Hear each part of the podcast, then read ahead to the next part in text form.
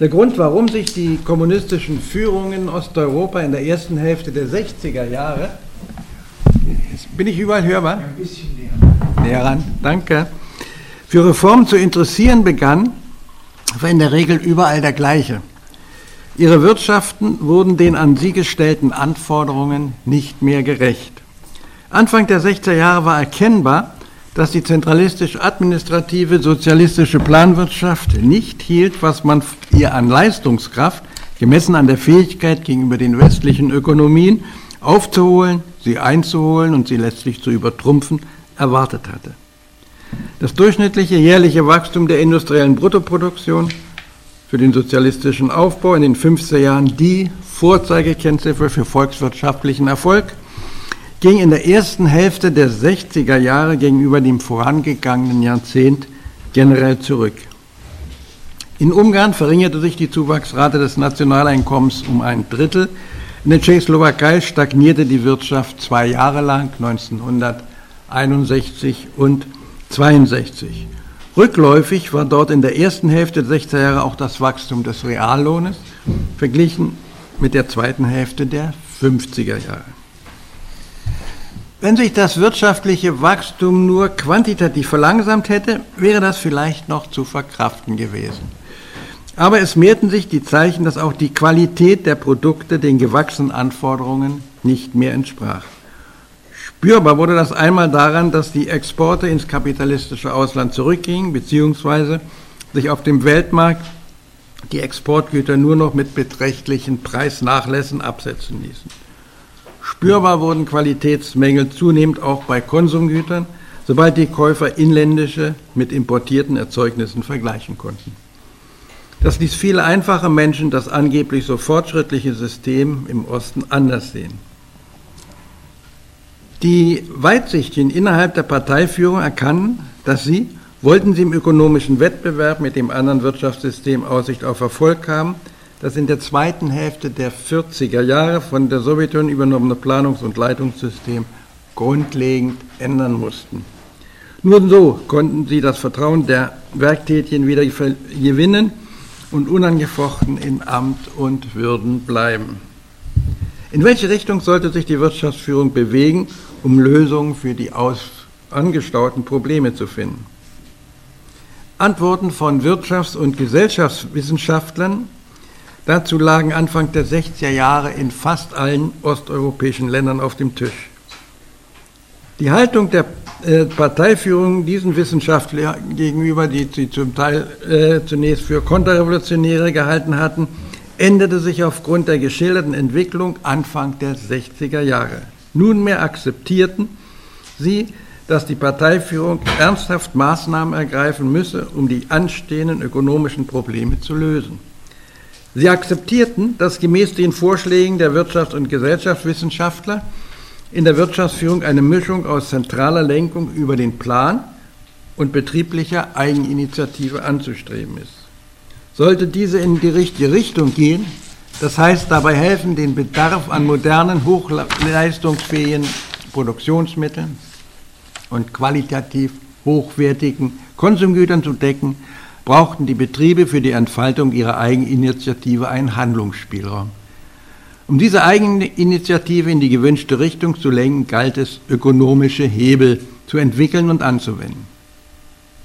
Mit anderen Worten, um den Übergang vom extensiven zum intensiven Wachstum möglich zu machen, bedurfte es einer, ich nenne es, Symbiose von Plan und Markt.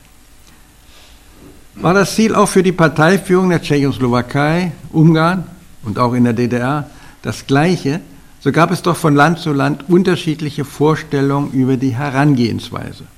Auf die soll nunmehr für die Tschechoslowakei und Ungarn angegangen werden. Beginnen wir mit der Tschechoslowakei.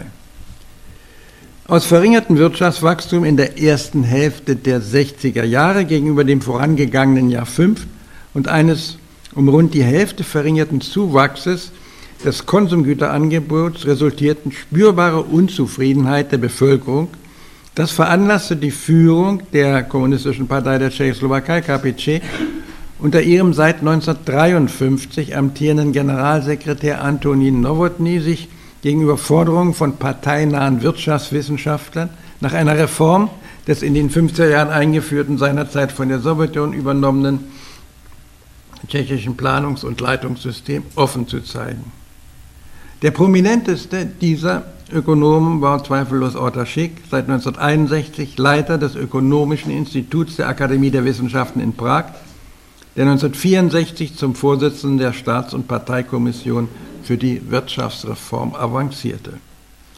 Hauptforderung in der von Schick interpretierten Diskussion, inspirierten Diskussion unter Wirtschafts- und Gesellschaftswissenschaftlern war die Reduzierung des staatlichen Lenkungsapparates und der Übergang von der direkten Mengenplanung der Erzeugnisse zu einer Rahmenplanung, die nur noch die Hauptproportion der Volkswirtschaft und die strukturrelevanten Investitionen zentral festlegte.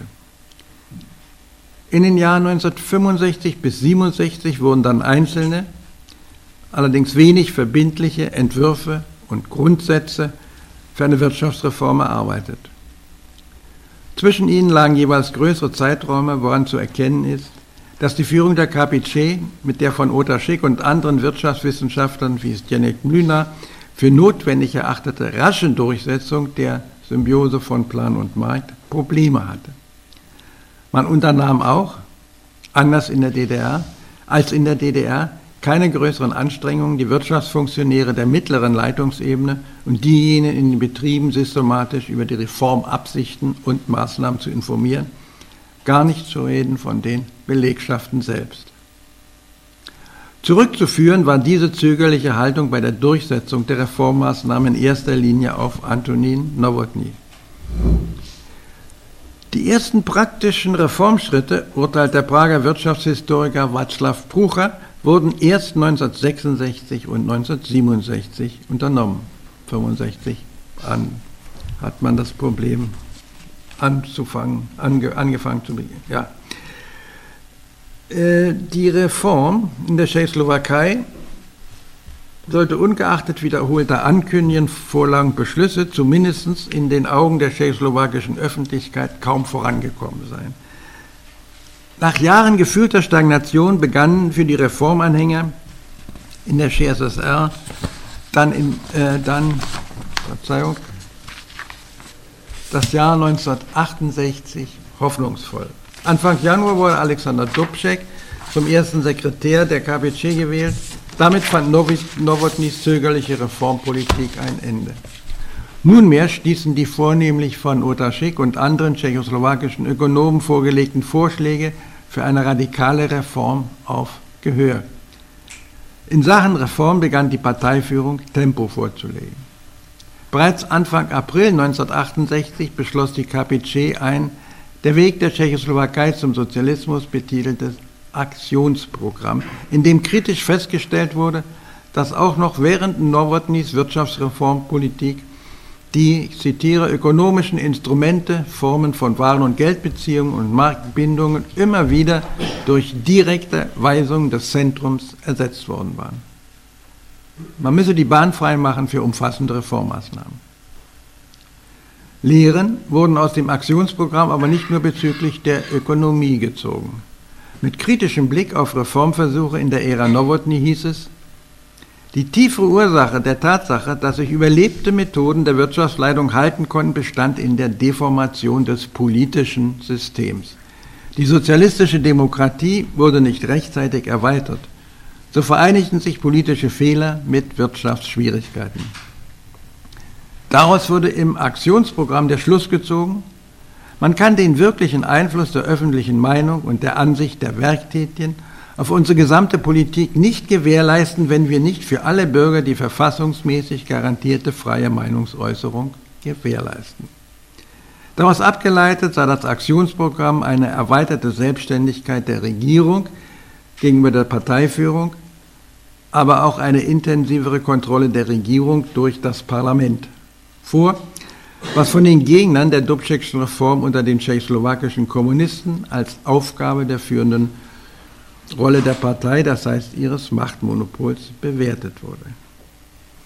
Eine nun nicht mehr von der KPC-Führung kontrollierte Reformkommission befürwortet in einer sorgfältig begründeten Ausarbeitung, dem sogenannten Richter-Report, die Reduzierung des staatlichen Lenkungsapparates und den Übergang zu unmittelbarer güterwirtschaftlicher Planung durch die Betriebe. Die Leitung der Volkswirtschaft sollte nunmehr auf der Grundlage von Langfristprognosen mittels einer Rahmenplanung erfolgen, die sich auf die Hauptproportionen und die grundlegenden ökonomischen Parameter beschränken sollte. Das waren Forderungen, die Wirtschaftswissenschaftler wie Otter Schick bereits unter Nowotny erhoben hatten. Schick wurde im April 1968 von Dubček zum stellvertretenden Ministerpräsidenten und Koordinator der Wirtschaftsreform ernannt. Nunmehr sollten seine programmatischen Vorstellungen über ökonomische Reform endlich realisiert werden. In vieler Hinsicht die Gegenvariante zum Ablauf der Wirtschaftsreform in der CSSR stellte die ungarische Wirtschaftsreform dar. Es gab aber auch Gemeinsamkeiten. Die Gemeinsamkeit von Ungarns Reform mit der tschechoslowakischen bestand zunächst für viele Jahre darin, dass die ungarische ebenfalls eine Reform von oben war, aber es auch 1968 und danach ganz anders als wie wir eben sagte in der CSSR blieb. Die Diskussion um eine Wirtschaftsreform in Ungarn begann nach dem achten Parteikongress der Ungarischen Sozialistischen Arbeiterpartei, USAP, der im November 1962 stattgefunden hatte. Symbol der Reformbereitschaft der Parteiführung der ungarischen Kommunisten war die Erhebung von Reschineurs, der als Vertrauter des, Vorsitzenden der USAP Janos Kada galt und seit Januar 1960 das ungarische Finanzministerium leitete, zum Politbüromitglied und obersten Verantwortlichen für Wirtschaftsfragen. Die Ausarbeitung detaillierter Direktiven für die Einführung wurde im Frühjahr 1966 beschlossen. Die endgültige Entscheidung, das nunmehr vorliegende, bis ins Detail ausgearbeitete Reformprogramm komplett einzuführen, wurde auf der ZK-Sitzung vom Mai 1966 getroffen. Die Zielgerichtigkeit der, Zielgerichtetheit der Vorgehensweise der Führung von Partei und Regierung in Ungarn ist bemerkenswert. Der Unterschied zur zögernden tschechoslowakischen Reformvorbereitung augenfällig. Ebenso bemerkenswert war in Ungarn die Beschränkung der Diskussion auf zentrale Parteigremien und ausgewählte Wirtschaftswissenschaftler. Anders als die Tschechoslowakei oder auch die DDR entschied sich die Parteiführung in Ungarn aber nicht für eine schrittweise Reform, sondern dafür, die über zweieinhalb Jahre unter Nörschs Leitung sorgfältig vorbereitete Reform komplex einzuführen. Das Datum dafür wurde der 1. Januar 1968. Die Haltung Kadas und der Parteiführung der USAP zur Art und Weise der Durchsetzung der Reform war wesentlich geprägt durch die Erinnerung an die Reformbewegung von Imre Nortsch 1953-54. Im Juni 1953 hatte der damalige ungarische Ministerpräsident, der den konservativen Parteivorsitzenden Matjasz Rákosi abgelöst hatte, einen neuen Kurs verkündet. Bis 1953, so Notch, habe die Partei schwere Fehler begangen, vor allem in der Wirtschaftspolitik. Zugleich sei die, wie er es nannte, sozialistische Legalität ernstlich verletzt worden. Die kommunistische Partei habe sich von den Massen entfernt. Im Verlauf der folgenden Monate bis zum Sommer 1954 arbeiteten Wirtschaftswissenschaftler unter Leitung von Janos Kornay ein auf den Marktsozialismus und Demokratie am Arbeitsplatz, äh, äh, Demokratie am ausgerichtetes Wirtschaftsprogramm aus.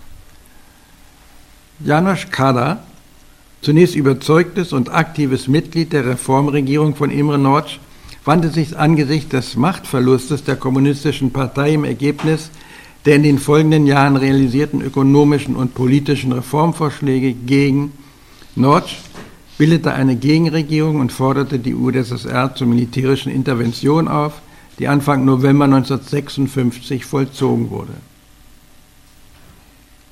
Danach und vor allem, nachdem es ihm, ähm, Nord, äh, Entschuldigung, äh, ihm Kader gelungen war, die Rakosi-Clique aus sämtlichen Machtpositionen zu entfernen, war Janos Kader als Führer der reorganisierten kommunistischen Partei als Ministerpräsident bzw. Staatsminister verantwortlich für das Geschick Ungarns. Aus dem gescheiterten Reformversuch Imre Notch hatte er die Lehre gezogen, Wirtschaftsreform nicht mit politischen Reformen zu verknüpfen und Reform in keinem Fall dem Selbstlauf zu überlassen.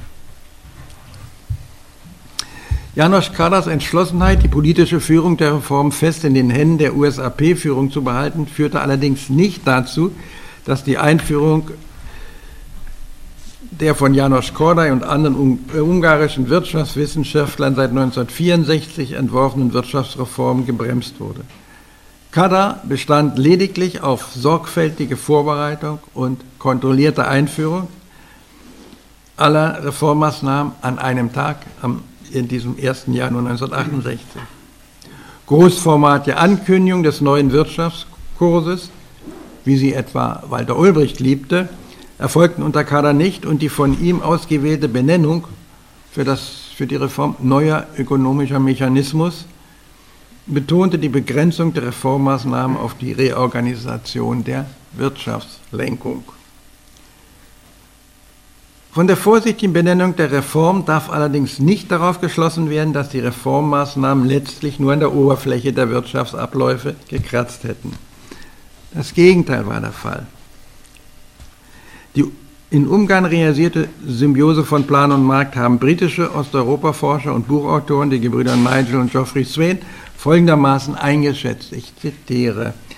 Es handelte sich um die radikalste Wirtschaftsreform der Warschauer Paktstaaten. Zentrale Planung in Mengeneinheiten und die zentralisierte Allokation der Ressourcen wurden vollständig abgeschafft.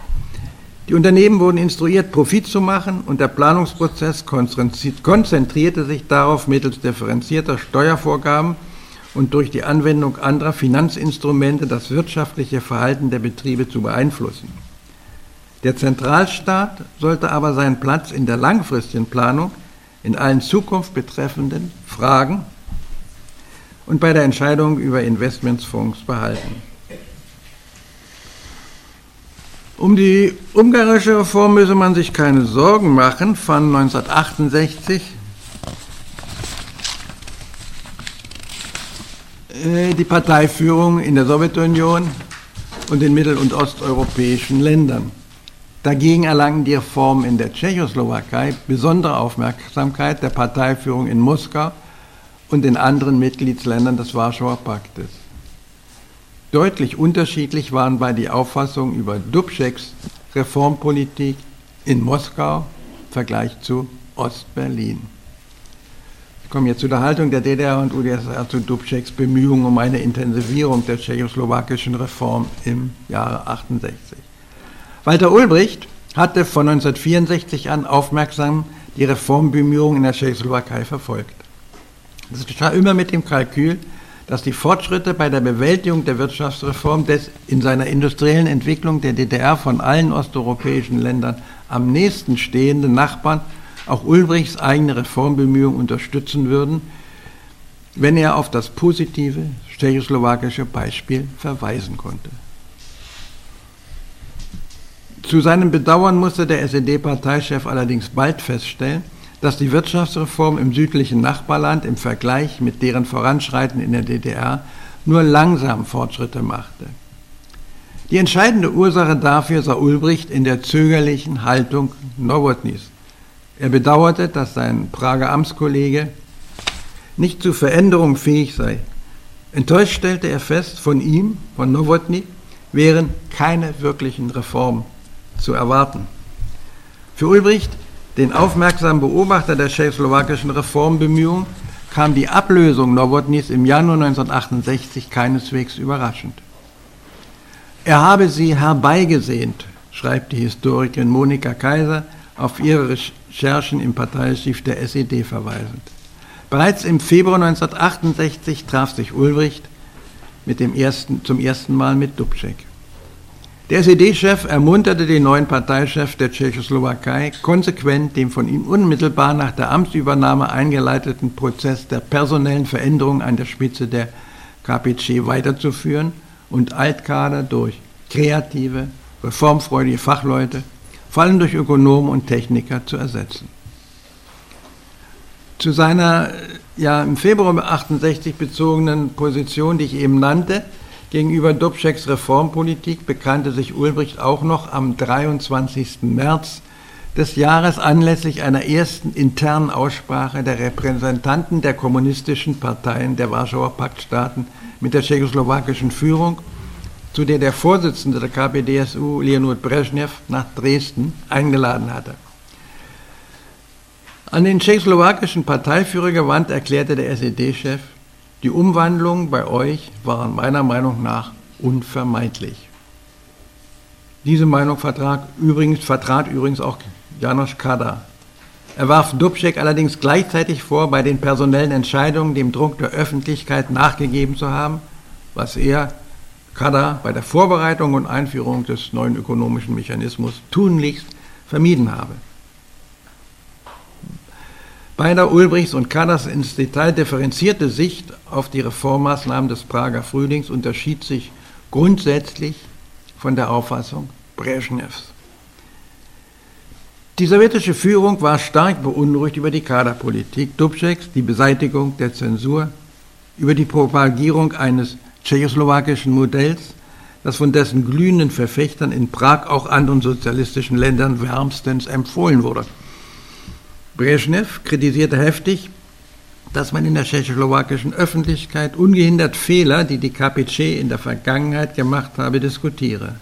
Dass man die führende Rolle der Partei in Frage stelle, die Abkehr vom sowjetischen Sozialismusmodell durch Demokratisierung der Partei sowie eine Liberalisierung der Gesellschaft fordere. Die KPDSU-Führung ganz offensichtlich Parallelen zu Imre Nordsch Reformversuch von 1954-56 sehend, war der, war der Überzeugung, dass in der Tschechoslowakei eine Situation entstanden sei, zitiere, die das ganze öffentliche Leben zur Konterrevolution gebracht habe. Laut stenografischen Protokoll dieser Dresdner Tagung erwartete Brezhnev von den kommunistischen Parteien der anderen europäischen Staaten die Unterstützung der sowjetischen Position und von der Prager Führung, zitiere, den Willen und Mut der Konterrevolution einen Schlag zu versetzen. Für den Fall, dass beides nicht geschehe, kündigte sowjetische, der sowjetische Parteichef Gegenmaßnahmen an. Ulbricht war in Dresden bemüht, die Ursachen für die von seinem sowjetischen Amtskollegen so negativ eingeschätzte Situation in der Tschechoslowakei den Kollegen gegenüber nüchtern zu analysieren. Er sah die Schuld weniger bei Dubček, vielmehr primär in einer verfehlten Politik der KPC-Führung unter Nowotny, deren zögerliche und teilweise widersprüchliche Haltung gegenüber den Reformideen und Maßnahmen in den vorangegangenen Jahren die heftigen Auseinandersetzungen um die weitere Gestaltung der Reform 1968 geradezu provoziert hätte. Wenn die Parteichefs mehrerer Länder, so die Polens und Bulgarens, nach Dresden bald offiziell der von Brezhnev auf der Dresdner Tagung geäußerten Auffassung angeschlossen hatten, die besagte, dass man nicht teilnahmslos bleiben könne, sondern intervenieren müsse, hielt es Ulbricht weiterhin für die beste Lösung, wenn die positiven Kräfte in der Tschechoslowakei selbst die Stabilisierung der Reform, für die Stabilisierung der Reformbewegung sorgten. Janosch Kada hatte sich dagegen während eines Besuchs in Moskau bereits Anfang Juli im Prinzip für die wörtlich Okkupation der Tschechoslowakei ausgesprochen und Brezhnev versichert, wenn es notwendig wird, dann werden wir ohne Zögern handeln. Ulbricht setzte noch bis zum 18. August auf eine politische Lösung, stimmte erst danach der Intervention der Warschauer Paktstaaten und einer symbolischen Teilnahme von DDR-Truppen zu. Damit übernahm auch er die Mitverantwortung für die Beendigung des Prager Frühlings. In der Nacht vom 20. zum 21. August rollten dann die Panzer. Armeeeinheiten der UdSSR, Bulgariens, Polens, Ungarns besetzten die Tschechoslowakei. Ungarn beteiligte sich mit einer zahlenmäßig nicht unbedeutenden Streitmacht an der Okkupation. Kommen wir jetzt aus, zu den Schlussfolgerungen aus beiden Geschehen in beiden Ländern. Also DDR es verschiedene Meinungen. Hm? Die im nicht Wir diskutieren, wir diskutieren können müssen dann. Ja, ja. Ich habe symbolisch gesagt. Ja. Hm, schon richtig, aber das können wir in der Diskussion dann, durchaus besprechen. Bei der Betrachtung des historischen Geschehens, das ich hier eben geschildert habe, stellt sich die Frage, konnten die Wirtschaftsreformen ihr Ziel nicht erreichen, wenn sie nicht an weitreichende politische Reformen gekoppelt waren? Oder war es eher umgekehrt? Hatten die Wirtschaftsreformen kaum Aussicht Erfolg, wenn gleichzeitig mit den wirtschaftlichen auch die politischen Strukturen, das heißt die grundlegenden Herrschaftsverhältnisse in Frage gestellt wurden? Letzteres behaupten zumindest die bereits zitierten Geoffrey und Nigel Sween, ähm, die britischen Historiker.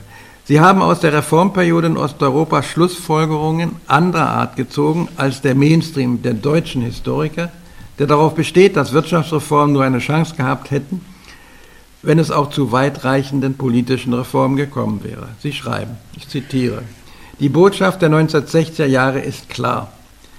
Was es auch immer für wirtschaftliche Probleme gab, welcher Art auch außenpolitischen Ambitionen oder die ideologischen Glaubenssätze auch waren, wenn es zu Reformen kam, hatten nur die auf Wirtschaft beschränkten Reformen eine Chance.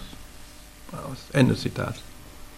Der Verlauf der Reform unter Dubček in der Tschechoslowakei 1968, aber auch in Ungarn unter Nord 1956 sprechen für die Richtigkeit dieser Einschätzung aber auch für die unter Wirtschaftshistorikern verbreitete Auffassung, dass das Schicksal der Reform in Ost-Mitteleuropa letztlich immer in Moskau entschieden wurde, gibt es im historischen Ablauf tatsächlich mehrere Anhaltspunkte. Jedoch sollte man sich auch im Falle einer, in diesem Falle einer pauschalisierenden Sicht hüten. Vor allem wird dabei vergessen, dass sich die Haltung der KPDSU-Führung zur Reform im eigenen Land und in den Warschauer Paktstaaten im Verlaufe der 60er Jahre änderte, und zwar grundlegend. Aus Moskau kam zeitweise auch Ermunterung für die Reformen in Ostmitteleuropa. Es darf nicht vergessen werden, dass im September 1962 mit offensichtlicher Rückendeckung des Vorsitzenden der KPDSU, Nikita Khrushchev, in der Parteizeitung Pravda Reformforderungen des Charkower Wirtschaftswissenschaftlers Liebermann veröffentlicht wurden. Ulbricht, wie auch Nowotny übrigens zitierte Liebermann, um zu demonstrieren, dass es für die Inangriffnahme ihrer Reformprojekte sowjetische Rückendeckung gab. Auf Ulbrichts Einladung hin reiste Khrushchev zum sechsten Parteitag der SED im Jahr 1963 an, auf dem der erste Sekretär der SED unter dem Beifall des obersten Repräsentanten der KPDSU erklärte, es gehe jetzt darum, ein richtiges System der Planung und Leitung zu setzen, der Grundlage der ökonomischen Gesetze und mit ihrer Hilfe die entscheidende Triebkraft der ökonomischen Entwicklung des Sozialismus zu entfalten. Nicht ganz zwei Jahre später, nach Liebermanns Artikel und Khrushchevs Rückendeckung, im Herbst 1964 wurde der überzeugte Reformer Khrushchev, der den Reformprogrammen in den Volksdemokratien wohlwollend gegenübergestanden hatte, an der Spitze der KPDSU durch Leonid Brezhnev abgelöst. Die neue sowjetische Führung unter Brezhnev glaubte nicht mehr wie Khrushchev die Systemüberlegenheit vor allem durch höhere Arbeitsproduktivität zu erreichen, was wiederum eine Reform der sozialistischen Wirtschaftsführung verlangte. Leonid Brezhnev war vielmehr davon überzeugt, dass die Aufrechterhaltung der militärischen Überlegenheit der Sowjetunion die wichtigste Grundlage für den Erhalt des Blocks der sozialistischen Länder bilde. Mit dieser Perspektive trat der neue oberste Sowjetführer für sehr vorsichtig betriebene größere Umstellungen in der Gesellschaft, die zu Instabilitäten führen könnten, vermeidende wirtschaftliche Reformen ein, wie sie dann gemäß den Beschlüssen der, einer KPDU, KPDSU-ZK-Tagung im September 1965 sein Ministerpräsident Alexei Kosygin ab 1966 in der UdSSR verwirklichen begann. Die Kosyginschen Reformen wurden bald zum Muster dafür, wie weit die KPDSU-Führung nachdem politische Reformen mit der Unterdrückung des Prager Frühlings 1968 vom Tisch waren, überhaupt noch Reformen in den Staaten Ostmitteleuropas duldete. Nach dem Maßstab der Kosygинschen Reform gingen Kadas Wirtschaftsreform auch zu weit.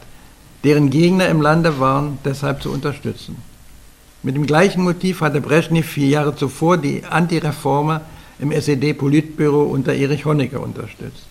In Vorbereitung des achten Parteitages der SED wurde Honecker und dann anstelle Ulbrichts erster Sekretär. Bei der Ausarbeitung des Rechenschaftsberichts für diesen im Juni 1971 stattfindenden Parteitag, äh, das hat die Historikerin Monika Kaiser in ihrem Quellenstudium herausgefunden, ich zitiere, wirkte die KPDSU-Führung in einem Maße mit, wie es seit langem nicht mehr geschehen war. Punkte. Wenn man die Rolle Moskaus bei der Demontage der Reform in der Tschechoslowakei und in Ungarn beurteilen will, sollte man sich allerdings auch noch in anderer Hinsicht vor Vereinfachungen hüten. Es war nicht nur Moskau, das Druck auf die Reformer ausübte. Brezhnev konnte sich bei der Bekämpfung ihm zu weitgehender Reformen in den Staaten Ostmitteleuropas stets auf die Reformgegner in den Reihen der kommunistischen Parteien dieser Länder stützen. Sie waren es, die die Entfernung der Reformer von einflussreichen Positionen besorgten, im Fall, Falle Ungarns 1974 zum Beispiel von Reschenörsch. Nur auf den ersten Blick war, die, war das in der Tschechoslowakei anders. Zwar fanden die KPDSU-Führung im August 1968 keine einheimischen tschechoslowakischen Reformgegner, mit denen sich sofort eine reprä äh, repräsentative, kollaborationswillige Parteiführung und Regierung hätte bilden können. Aber auf längere Sicht gesehen fanden sich auch in der Tschechoslowakei diese Parteiführer, ich sage nur den Wort Gustav Husak. Die die Reform betreibenden Chefs der kommunistischen Parteien in Ostmitteleuropa scheinen generell die Bedeutung der parteiinternen Opposition gegen die Reform unterschätzt zu haben. So wie Ulbricht auf dem 11. Plenum im Dezember 1965 vom reformskeptischen Auftreten Honeckers völlig überrascht war, und offensichtlich die Bedeutung von Honeckers Verbindung zu Brezhnev unterbewertet hatte. Unterbewertet ist seitens der Historiker bis heute auch die Erforschung der Motive der innerparteilichen Reformgegner. Sie lassen sich jedenfalls meines Erachtens nicht einfach auf Machtstreben oder unbedingte Sowjettreue beschränken. Doch für diese Auffassung mehr Gewissheit zu bekommen, setzt voraus, dass sich mit der Geschichtswissenschaft bzw. dem persönlichen Weltbild, das diese Reformgegner hatten, auch mehr, man sich auch näher beschäftigt, was bisher viel zu wenig geschehen ist. Auch wenn die hier näher untersuchten Reformen gescheitert sind, es lohnt sich, ihnen nachzugehen. Die Beschäftigung mit der Reform kann helfen und hier zitiere ich meinen Kollegen, den Berliner Politologen und Historiker Stefan Bollinger, über die Möglichkeiten, die die Beschäftigung mit Geschichte generell bietet, Vorbilder zu finden, aber auch vor Entscheidungen und Entwicklungen zu warnen. In diesem Sinne möchte ich meinen Beitrag schließen. Ich danke für die Aufmerksamkeit.